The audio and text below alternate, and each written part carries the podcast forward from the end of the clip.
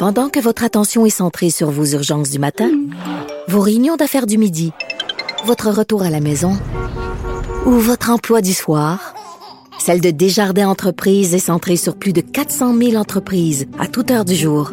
Grâce à notre connaissance des secteurs d'activité et à notre accompagnement spécialisé, nous aidons les entrepreneurs à relever chaque défi pour qu'ils puissent rester centrés sur ce qui compte, le développement de leur entreprise. Actualité. Cube Radio. Les rencontres de l'heure. Elsie Lefebvre et Marc-André Leclerc. La rencontre, Lefebvre, Leclerc. Elsie, Elsie, es-tu là, es-tu là, es-tu là? Bon, j'essaie de, de faire un exorcisme avec ton téléphone pour pas que ça nous lâche Ah, aujourd'hui. Bon, on va se croiser les doigts pour que tu restes avec nous jusqu'à la fin de cette chronique. Marc-André, allô? Allô? Bon, euh, on commence euh, par la course à la chefferie euh, du Parti conservateur du Canada. On commence par parler de M. Polièvre. Oui, oui, M. Poliev qui a fait une tournée euh, du Québec et euh, juste avant la chronique, là, je regardais un petit peu son horaire. Il a commencé à faire des entrevues également au Québec, donc c'est intéressant de l'entendre sur des sujets. Bon, c'est sûr qu'il parle toujours d'inflation, tout ça, mais de, de- du budget, d'équilibrer les finances euh, du pays, mais de l'entendre, on va l'entendre dans les cours des, au courant des prochains jours sur des enjeux peut-être un peu plus québécois, donc ça va être intéressant de le voir. Donc, samedi, là, on fait un petit tour d'itinéraire. Samedi, en fin d'avant-midi, va être à Trois-Rivières. Après ça, s'en va en fin de journée à Québec. Après ça, dimanche, lundi, il va être du côté de Dollars des Ormeaux, Laval, et finit ça lundi soir, là, 19h, avec un rassemblement là, dans le comté de Mont-Royal. Donc, euh, ça va être intéressant de le voir, comme je disais, parce qu'il y a, un sujet là, qui prend qui domine cette course-là, c'est la loi 21, les signes religieux, la laïcité. Et ce qu'on me dit, moi, dans, dans les coulisses, c'est que ah, vous allez voir, M. Poliev, c'est lui qui, qui va défendre la, la, position traditionnelle du parti dans le fait de pas intervenir euh, devant les tribunaux, exemple, de pas intervenir devant la Cour suprême, contrairement à Patrick Brown, contrairement également à ce qu'on a appris dans la dernière semaine, contrairement à Jean Charest.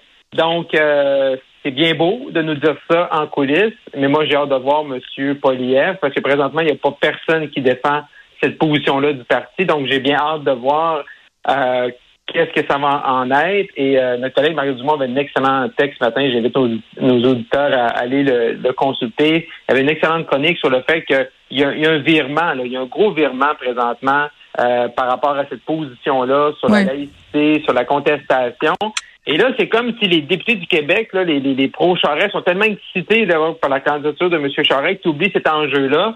Mais peut-être que le réveil, là, rendu euh, au lendemain de la course à la chefferie, là, au mois de septembre, peut-être euh, le réveil va être un peu difficile pour eux. Là. Effectivement, Elsie? Oui, ben oui. Puis euh, ben c'est sûr que cette question-là prend beaucoup d'espace dans la course conservatrice. Puis tu sais au Québec, je comprends que euh, il y a comme un Québec bashing peut-être latent là-dedans, on le sait pas trop, mais c'est certain que ça prend beaucoup d'espace. Il me semble qu'il devrait se concentrer. Puis c'est un peu l'objectif de Poliev. Tu sais Poliev dans le fond, on l'a connu au départ candidat beaucoup plus à droite sur les questions là, euh, des manifestants à Ottawa. Puis là, tout d'un coup, on dirait dans la perspective québécoise que c'est celui finalement qui va le plus respecter les Québécois, puis euh, tu sais, l'autonomie du Québec, puis euh, le, le fait que l'Assemblée nationale puisse légiférer. Donc, s'il garde cette position-là, puis c'est un moment crucial parce qu'au Québec, euh, Jean Charest, sa campagne n'a pas levé là, au début. Puis en ce moment, les gens se positionnent. Puis c'est sûr qu'il va y avoir là, le recrutement des membres, mais pour recruter des membres, ça te prend des têtes de réseau. C'est ces têtes de réseau-là qui, à l'heure actuelle, sont celles qui sont ciblées puis qu'on doit convaincre. Donc, la venue de, de Pierre Poliev euh, cette fin de semaine est très importante parce que là, il va être peut-être capable de, disons, de miner un peu certains appuis qui auraient peut-être été vers euh, Jean Charest au Québec parce qu'il il s'est comme un peu euh, centré là, sur ce- certaines positions. Puis là, il parle d'économie aussi. Puis ça, c'est un thème qui est cher aux conservateurs. Donc, toute la question de l'inflation. Puis il y a des bonnes lignes par rapport à Jean Charest. Qui, lui, quand, quand, quand Harper, avec Poliev, ont baissé la TPS, ben lui, Jean Charest, la première chose qu'il a fait, c'est qu'il a pris le point de, de pourcentage puis a augmenté la TVQ au Québec. Donc ça, c'est sûr que c'est des, euh, des, des, euh, ben, des talons, là, des, des, des, des, cailloux dans le soulier de Jean Oui. Charest. Puis aujourd'hui, euh, M. Charest nous annonce que ça va être Dominique Vien, une ancienne libérale qui va co-présider la campagne québécoise. Euh, tu sais, OK, elle paraît bien, Madame Bien, c'est bien, elle a gagné un comté, c'est une conservatrice, mais ça reste quand même une ancienne libérale. Tu sais, elle a été ministre libérale, elle a été députée longtemps. Euh, je ne sais pas quel message t'envoie dans le reste du Canada. C'est bon Mais c'est un vrai bleu. C'est un vrai bleu. Ouais, mais ouais, mais faut que tu fasses attention. Ouais, c'est ça. C'est un vrai bleu. Mais tu sais, tu sais que c'est ton, c'est ton plan gauche. Tu sais que c'est. C'est ça. mais c'est comme s'il donnait des munitions à ses ennemis. Tiens, en voilà, attaquez-moi. Je suis là, une belle cible avec une tasse à café rouge. Puis, je vais faire un peu, un peu de pouce sur ce a dit au début, au début tout à l'heure. C'est que ce qui est ironique de présentement, c'est que les députés du Québec sont derrière M. Charest, on dit Ah non, non, ça nous prend un candidat euh, progressiste, euh, parce que là, au Québec, fait qu'on a peur de Poliev, de ses positions envers le Québec, fait que là, ça nous prend Jean Charest. Mais là, il se retrouve aujourd'hui où. Oh, mais le Québec aussi a peur de Jean Charest, là. C'est ça la mauvaise lecture que personne fait. Je veux dire, est-ce que notre... Ben, je sais pas, mais notre devise, c'est je me souviens, là. On a-tu oublié? Mais en plus de ça, c'est que sur ces positions plus québécoises, ben là, comme la loi 21 qui était super importante pour le le du Québec, Poliev est plus près d'eux que Jean Charest. c'est un peu, euh, c'est très ironique présentement. Mais en tout cas, c'est bien le fun à jaser. oui, puis la position conservatrice là de Brown là, qui amène dans son sillon, là, c'est rendu que tout le monde est rendu pour le niqab. Tu sais, je veux dire, c'est quand même pas rien. Et là, là, eux autres, ils parlent de ça. Non, mais, attends, pour le niqab, comme s'il y avait genre 500 000 Canadiennes qui portaient le niqab. Moi, ça me fait tellement rire. Moi, je suis pour le niqab. OK, ils sont combien à porter le niqab? 43? Mais ça reste une position de principe par rapport à la citoyenneté. Ah il y avait un consensus, notamment au Québec. Puis là, euh, c'est rendu que Stephen Harper, ça avait pas de bon sens qu'il adopte une loi ou qu'il veuille euh, interdire le niqab pendant les, euh, les cérémonies là, pour obtenir la citoyenneté canadienne. Il me semble que ça allait dans le bon sens, juste le sens commun. Puis Jean Charest se contredit sur cette question-là parce qu'il ben avait dit clairement qu'il était contre ça. Donc, euh, Marc-André a raison. Jean Charest prend des drôles de positions au Québec comme s'il prenait pour acquis le vote des conservateurs québécois, puis ça pourrait lui jouer un tour parce qu'à un moment donné, il faut comme passer. Mais, mais sur le visage découvert, là, je veux dire, moi, j'ai fait la campagne dans le dans le War Room, mm. euh, conservateur en 2015, puis c'était une trop longue campagne de 11 semaines, mais les 33 derniers jours de la campagne, on a parlé du NICAB lors des cérémonies de citoyenneté de personnes à visage découvert. Monsieur, et comme Elsie vient de dire, Monsieur Charest, lorsqu'il était au gouvernement du Québec, il avait déposé un projet de loi à Bouchard-Taylor là-dessus. Là, aujourd'hui, ce qu'on apprend dans le journal, dans la chronique d'Antoine Robitaille, Antoine a contacté son équipe et là-dessus, il, ce qu'il dit, c'est qu'il est contre le visage à découvert. Mais encore là, c'est une position qui est contraire aux députés du Québec conservateurs. Fait qu'à un moment donné, je ne sais pas s'il y en a dans, dans, le caucus qui vont être ceux, les six qui l'ont appuyé, ils vont mm. avoir un certain malaise. Je peux pas comprendre. C'est une position encore là qui est, qui est à contrario de leur position oui, mais on comprend plus rien. Là. Regarde, Jean Charest est rendu, revient en politique, euh, il s'en va au Parti conservateur.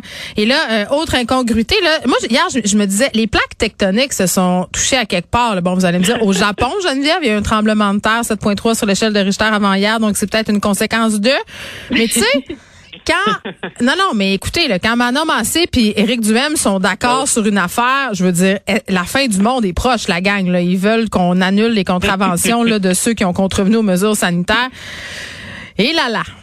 Écoute, tellement, t'as tellement raison. Tu déjà, Éric Duhem qui propose ça, c'est tellement populiste ben comme mesure. C'est surtout, excuse-moi, pour ramener la paix sociale. Moi, je m'excuse, je vais t'annoncer une petite affaire. Elsie, là, s'il annule tout ça, la paix sociale, bye bye. Là. Les gens qui ont respecté, ils vont être pas contents. Ben exactement, parce qu'à un moment donné, je comprends que tu sais ça a dérangé certaines personnes, puis tout ça, mais tu sais reste que la population là, tu sais, ça nous tentait nous aussi là de sortir le soir, puis ben moi je me rappelle des voyages de ski, là on revenait à toute vitesse, on avait peur d'attraper. Ouais, tu te rappelles-tu de ton Est-ce que tu te rappelles aussi de ton voyage dans le sud que tu as reporté parce que justement tu voulais pas exposer le monde? Ben ouais. C'est ça. Puis il y a des milliers, ben, voire des centaines, ben, des millions de Québécois qui ont fait ça. Donc là, à un moment donné, il y a des gens qui n'ont pas respecté les mesures. Je pense que c'était assez clair pour tout le monde. Et là, tu as Éric Duhem d'un bar, si on peut s'y attendre. Mais là, la surprise générale, Manon Massé qui embarque là-dedans. Là, hier, elle essayait de se dissocier des positions d'Éric Duhem en disant non, non, non, nous, c'est pas la même chose. Nous, on veut que les gens payent, sauf les gens démunis, les gens qui, qui ont des problèmes de santé mentale, qui n'ont pas compris les mesures. Non, mais ça, à un moment donné, il faut pas prendre les gens pour des cons. C'est pas parce que euh, certaines personnes sont démunies qui comprennent pas là, les règles sanitaires. Je pense que tout le monde comprenait. Puis de toute façon, quand tu as un, un, biais de contravention, ben tu peux contester. Donc, puis les juges sont là pour justement là, faire la part des choses, dire OK, dans ce cas-ci, dans ce cas-là. Puis tu sais, les, les, les, personnes sans abri, ils ont été exclus. le gouvernement a reconnu que ça n'avait pas lieu d'être. Les juges ont un pouvoir discrétionnaire, là, je veux dire, à un moment donné. Ils savent plus quoi faire, euh, bon, Québec solidaire, pour remonter dans les sondages. Moi, c'est vraiment comme ça que je l'ai vu. Là, J'étais comme, euh, ça va, vous êtes pathétique, la gang? Je veux dire, organisez un spectacle, faites quelque chose. C'est ça. Donc, euh, elle vient dans le populisme, elle, elle aussi. Puis, euh, je trouve ça inacceptable et irresponsable de la part de Québec solidaire. Ah non, moi, j'étais déçue, là. J'étais déçue. Je vais prendre ma mm. fin de semaine euh, pour m'en remettre, mais peut-être aussi pour me remettre du commentaire de François Legault. Je pense que c'était envers Christine Labrie, là, quand elle a proposé des motions en lien avec ma place en garderie. peut-être nous résumer un peu, Marc-André, ce qui s'est passé. Très déçu, notre premier ministre. Ben effectivement, hier c'est dans un échange là, au Salon Bleu, puis là, euh, il y, y, a tout ce questionnement là, là euh, depuis le début de la semaine un peu sur, tu on parle des places en garderie, donc euh, les femmes surtout, il y a des hommes aussi sûrement qui sont touchés par ça, mais euh, tu sais qui, qui, ont des Toi, t'es très touché, Marc-André, t'es sur le CA de la garderie, je tiens à le dire. Exactement. poste de, un poste de vice-président quand même. Oh wow, prestigieux. vous pouvez me vous voyez, s'il vous plaît. Oui.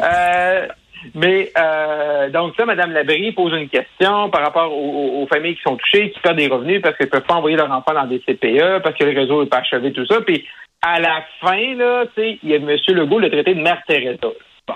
Euh, fait que là, c'est rendu que Mère Teresa, c'est un insulte. Oui, c'est ça, c'est un peu bizarre. Ça.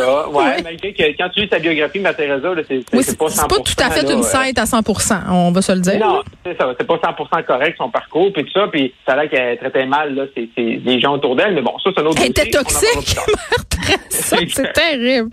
on en parlera plus tard. Oui, OK. Et euh, c'est une mauvaise semaine pour M. Legault, c'est hmm. ça, l'hydroélectricité, là, euh, tu sais, Marie-Victorin, il faut voter du bon bord, tu sais, ça prend une, une députée caquiste au pouvoir. Tu sais. Gabriel Nadeau-Dubois va ressortir son chandail de Duplessis. Il faut qu'il fasse attention. Ben, c'est ça. non, c'était pas, pas une bonne semaine. C'est la rentrée. C'est euh, dernière session avant la campagne. Euh, c'est François Legault qu'on n'aime pas. C'est Mère Teresa. C'est bon. Là, c'est sûr que les Québec solidaires sont là. Bon, mais c'est un, un anti-féministe puis tout ça. mais il est déjà fatigué, M. Legault. Qu'est-ce qui se passe?